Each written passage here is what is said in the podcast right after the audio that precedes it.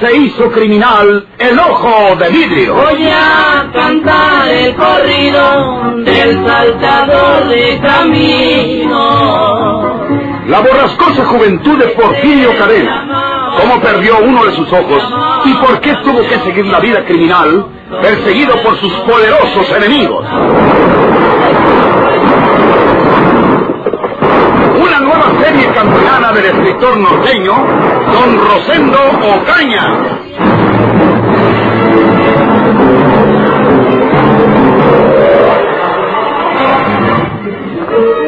Ponte la chaqueta y agarra tu sombrero. Vas a venir conmigo. ¡Rápido! Tengo que entregarte a las autoridades. El mi deber. Ah, no te me quedes guiando. Te digo que te pongas la chaqueta y el sombrero. ¿Por qué trae tanta prisa el capitancito este? Para entregarme a las autoridades tenía que esperar a que fuera hora en que ya estuvieran trabajando las oficinas. Apenas está amaneciendo. ¿Por qué quiere sacarme de aquí ahora? Ah. ¿Estás listo? ¿Cuánto le ofrecieron porque me matara? ¿Qué? Ese hombre y esa mujer le ofrecieron una cantidad con tal de que me sacara de aquí y me aplicara la ley fuga, ¿verdad? ¿Estás loco? ¿Estás loco? ¿Qué diablos estás diciendo? Fíjate para afuera, pronto. ¡Andando! ¿Cuánto quiere por su pistola? ¿Vas a obedecer o te tendré que sacar a golpes? Le doy mil pesos por su pistola, ¡Que capitán. salgas de aquí, te digo! Aquí traigo mil pesos. No vaya a creer usted que es un decir. Aquí traigo este dinero escondido. ¿Eh? Voy a contarle mil pesos. Deme su pistola, capitán. Yo le doy sus mil pesos y usted me da esta. ¡No! capitán. no. ¡Deje mi pistola! No, no se mueva. No grite, capitán. ¿Qué, qué hace usted? Si no me obedece, lo mato. ¿Se ha vuelto usted loco? Mis soldados están en la calle. ¿Puedo llamarlos? Es mejor que cierre la boca. No niegue, capitán, que ese hombre y esa mujer le ofrecieron una bonita suma con tal de que me mate. No niegue que usted me quiere sacar de aquí para matarme. Lo voy a entregar a las autoridades civiles. A esta hora. ¡Deme mi pistola! Hágase para acá. ¡Deme mi pistola o llamo a mis soldados! Esta es una cuestión de vida o muerte. Si usted llama a sus soldados, yo lo mato antes de que lleguen para poder escapar. Hágase para acá. De ninguna manera escapará Te usted. digo que sea para acá. Pégese a la pared con las manos extendidas. Pégese a la pared. No me obligue a matarlo como al hombre del hospedaje. Recuerde usted que soy un asesino o no. Sí, eh, está bien. Está bien. No dispare. Dale los mil pesos que dijo. Échame ese dinero que llevan. No acepte usted el ofrecimiento a su debido tiempo. Ahora no hay nada. ¿Qué, qué? Quédese pegado a la pared y no se mueva. Si sale de este cuarto antes de que yo gane la calle, le mato a tiros. No se mueva.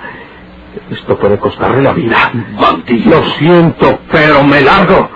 ¡Un momento! Entrégueme esa pistola. ¡Dispárale, cabo! ¡Dispárale! ¡No! ¡Bájese el rifle! ¡Asesino! ¡Matar a un soldado que costará la horca! ¡Asesino al cabo! ¡Usted no se mueva! No quite las manos de la pared. No, hombre, vea. Todavía hay cartuchos para matarla a usted también. ¡Cuidado!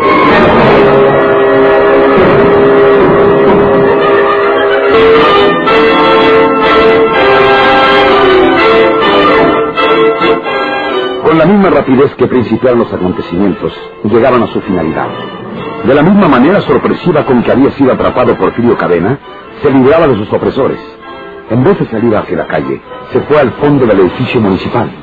Y apenas lo hizo a tiempo porque ya los soldados acudían al haber escuchado los disparos. El capitán salió con ellos inmediatamente rumbo a la calle, como si estuviera seguro de que Porfirio se había escapado por ahí. Porfirio Cadena, el ojo de vidrio.com. Todavía está oscura la mañana. Salve de aquí y abandone este pueblo desdichado que por poco se vuelve mi tumba. El capitán se fue a la calle con los soldados, pero puede regresar. ¿Ahora es cuando?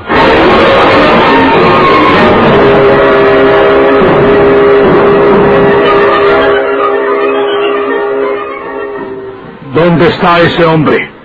El señor Sauzón, dice usted. Sí, ¿dónde está? ¿En ese cuarto? No, no, no, señor. Don José Prindé se fue. Inmediatamente que volvió del centro hizo su release. Le pagó la cuenta y se fue. Dijo que no volvería más por aquí. Miserable.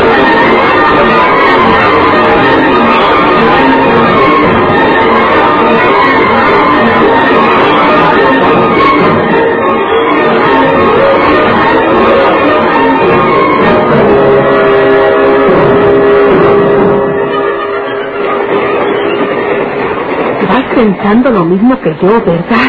¿Qué? ¿Que abandonamos la ciudad sin hacer caso de lo que nos advirtió el capitán? No, eso no tiene importancia. Me refería a que nos hemos desembarazado de ese hombre. Sí. Para estos momentos debe haberlo matado a tiros el capitán. ¿Cuánto le diste? 700 pesos. 500 para él y 200 para sus soldados. Nunca ha salido más barato la vida de un hombre. ¿Por qué se hacía pasar por Porfirio Cadena? ¿Sería por lo que dijo el capitán? Que fanfarroneaba para asustar a los demás. Aquí está el hombre que nos puede ilustrar a ese respecto. ¿No ves? Acaba de entrar en este mismo coche el hombre que estaba en el alojamiento aquel. ¿El ranchero? Sí, ¿El que andaba borracho? el mismo. Se está sentando por allá al otro extremo del carro. Ese hombre sabe todo lo que se relaciona con el otro. Esto que aquel lo venía buscando. Ya sabemos por qué venía ese amigo con este rumbo. Buscaba a este para matarlo. Eh, Tú te quedas aquí. ¿Para dónde vas? A hablar con ese hombre. No me dejes sola. Tengo miedo. ¿A qué le tienes miedo? Ya pasó el peligro. No sé, pero tengo miedo. Necesito hablar con ese amigo. Si vamos los dos, eh, no me dirá lo que yo quiero saber. No, no te preocupes. Eh, ya nuestros enemigos están destrozados. ¿Quién sabe? Ese matón que se decía agente secreto ya debe estar muerto para estos momentos. Pero necesitamos saber el secreto que ha existido entre ellos. Es muy importante. Espera aquí. No tardes. No.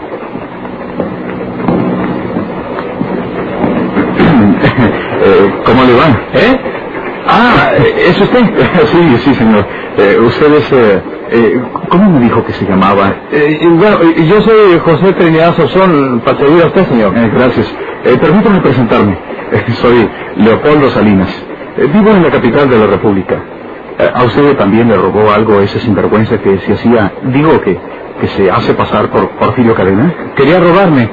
Eh, En eso estaba cuando cayeron ustedes con los soldados. ¿Qué a tiempo llegaron, señor? Eh, No se me olvidará nunca el ratito tan pesado que pasé. Ese amigo me quería matar. ¿Y por qué? Y, y lo hubiera hecho si no llegan ustedes. ¿Por qué quería matarlo? Pues eh, casi no lo sé. Eh, si de veras es Porfirio Cadena, eh, me quería matar pues, para vengar la muerte de una hermana de él eh, que fue estrangulada allá en la Laguna de Sánchez, cerca de la vía de, de Santiago del Estado de Nuevo León. Sí, sí. pero si no es Porfirio Cadena, porque no puede ser, porque no tiene el ojo de vidrio, pues entonces, ¿quién sabe por qué quería matarme? Es indebido. Sí. míralo. ¿Qué? No hagan polvo. No tiren el menor grito porque los mato tiros a los dos. ¿Ciertos? sí, señor. ¿Cómo escaparía este?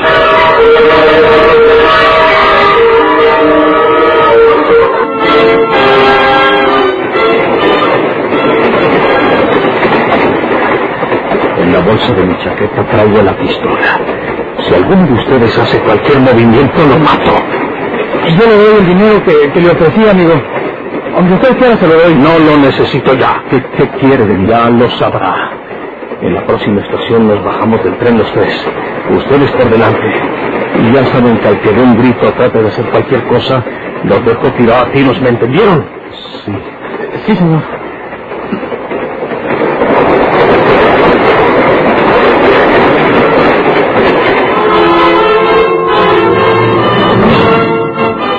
¿Qué pasaba, pues? ¿Comenzaba a fallar la fina astucia del bandolero? Porfirio cometía la imprudencia de olvidarse de la mujer.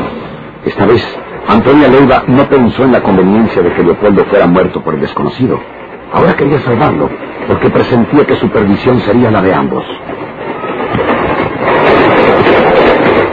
¿Quién es el la escolta? Yo, señorita. En el coche que sigue viene un asesino. Mató a un hombre en Valle Hermoso y se escapó de la cárcel. Venga con nosotros para que me diga cuál es ese hombre, señorita. Sí, señor. Pero había sido solo un parpadeo de Porfirio Cadena. Y yo cuando Antonia, casi corriendo, se dirigía a los coches delanteros. ¿Qué otra cosa iría a hacer sin en busca de la escolta para denunciarlo?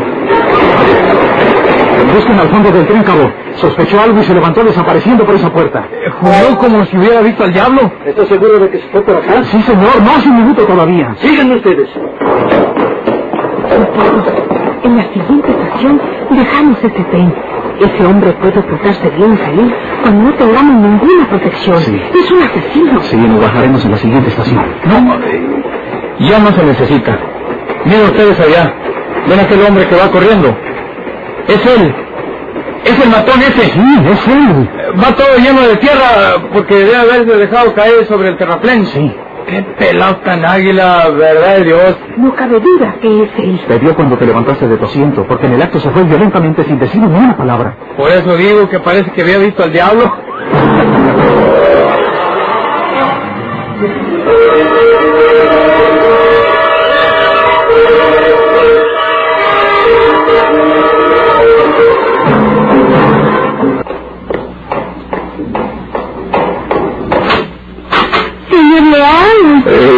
Señorita Torres. Pase usted, señor Leal. Está usted en su casa. Gracias.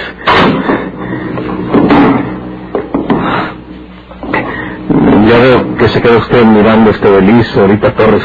No se preocupe, eh, es que vengo a pedirle un favor. Que me permita dejarlo aquí en su casa mientras hago un viaje para el norte, donde vive mi familia. Con todo gusto, señor Leal. No vaya a creer que tenga algún tesoro o una fortuna en este beliz, señorita Torres. No más tiene cosas personales y recuerdos de familia. Por lo que le ruego que no lo deje donde puedan curiosearlo las vecinas. Pierda usted el cuidado, señor Leal. Yo lo pondré en un sitio donde nadie lo hará motivo de su curiosidad. Yo soy mujer y, y se dice que todas las mujeres somos curiosas por condición. Pero le prometo no cuidar con su equipaje. Sí. Siéntese usted, señor Leal. ¿Cómo ha estado? Pues, eh, ¿Qué tal ha ido? Yo he pensado mucho en usted, sobre todo por la manera violenta con que se fue aquella noche. El profesor tuvo que hacer un viaje repentinamente, pero asuntos de familia. me lo saluda cuando lo mire, señorita Torres. Eh, se me hace que, que ya olvidé las lecciones que me dio para hablar bien, porque pues ya no he tenido tiempo de practicar nada. Bueno, quiero, digo, quiero decirle que, que no quise dejar en un hotel este feliz, por lo mismo que le acabo de explicar. Tiene cosas de familia, recuerdos, etcétera. Y en un hotel se puede extraviar, ¿verdad?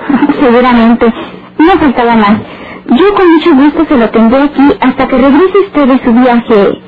¿No lo va a necesitar para llevar sus ropas? Pues, eh, ¿O me permite que lo ofrezca uno de los míos? Ya sabe No se moleste, señorita Torres. Eh, eh, te tengo otro beliz, uno más grande que este, y es el que me voy a llevar para el viaje. Me voy en el tren que sale para el norte en la mañanita. Eh, por eso quiero acostarme temprano. Y, y, pues eh, voy a tener la, la pena de, de despedirme de usted ah, ah, casi cuando acabo de llegar. Si así es preciso, no tiene usted por qué apenarse, señor Leal. Yo, encantada de su visita. Le digo que he pensado mucho en usted, Sí. pero comprendo que cuando regrese del norte tendré el placer de conversar más largamente con usted. ¿Cómo no? Bueno, pues eh, entonces me dispensa mucho porque porque me voy. Nada hay que dispensarle, amigo mío.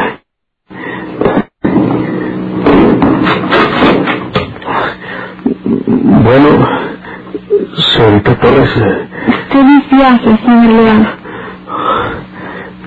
su, su mano, que, que, que suave, parece de seda. Vuelva, Porfirio. Cuando desahogue sus asuntos por allá el norte, vuelva conmigo.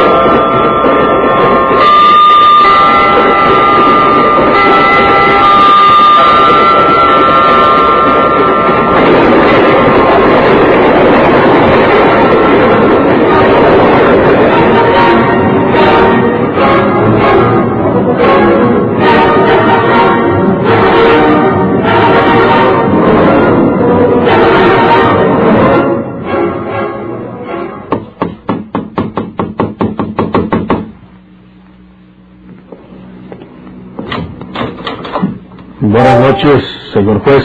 Buenas noches. Usted es el licenciado Montemayor, ¿verdad?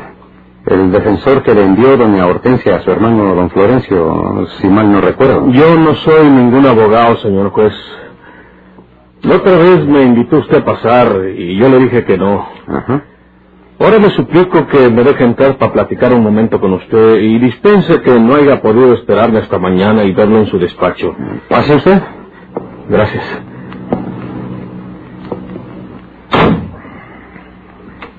Eh, tenga la bondad de pasar y sentarse. Muchas gracias.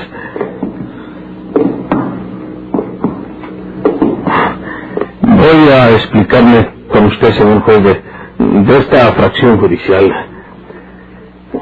Yo no soy el licenciado Montemayor que mandó esa señora de Monterrey para que defendiera a su hermano don Florencio. Yo soy un amigo de don Florencio, un amigo que quiere ayudarlo y, y no más. Usted es Porfirio Cadena. No, porque Porfirio Cadena tiene un ojo de vidrio. Y usted también lo tiene. Para cualquiera puede pasar desapercibido el defecto. Pero para mí no, Porfirio, porque he pensado en ello. Porque era la única solución que entreveía. Se ha perfeccionado usted físicamente, Porfirio, pero moralmente sigue siendo el mismo. Usted asesinó al verdadero abogado Randulfo Montemayor. No lo asesiné. Se mató al caer del tren cerca del puente. Usted lo lanzó fuera del tren. Era necesario para poder salvar a un inocente, porque don Florencio es inocente. ¿Cómo lo sabe usted? Porque conmigo se confesó el verdadero asesino, José Trinidad Sauzón, el hermano de Andrés. ¿Se acuerda usted, señor juez de letras? ¿Y dónde se encuentra José Trinidad Sauzón? No lo sé ahorita.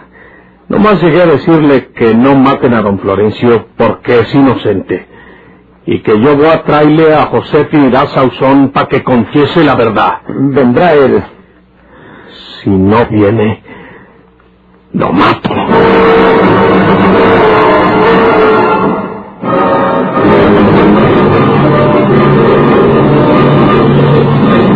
¿Por qué se hizo criminal el ojo de vidrio?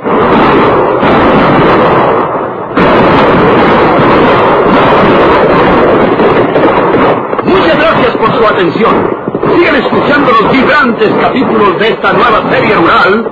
¿Por qué se hizo criminal el ojo de vidrio? Se disfrazaba de arriero para asaltar los poblados. Burlándose del gobierno, mataba a muchos soldados, nomás blanqueaban los cerros, seguros sin calzón.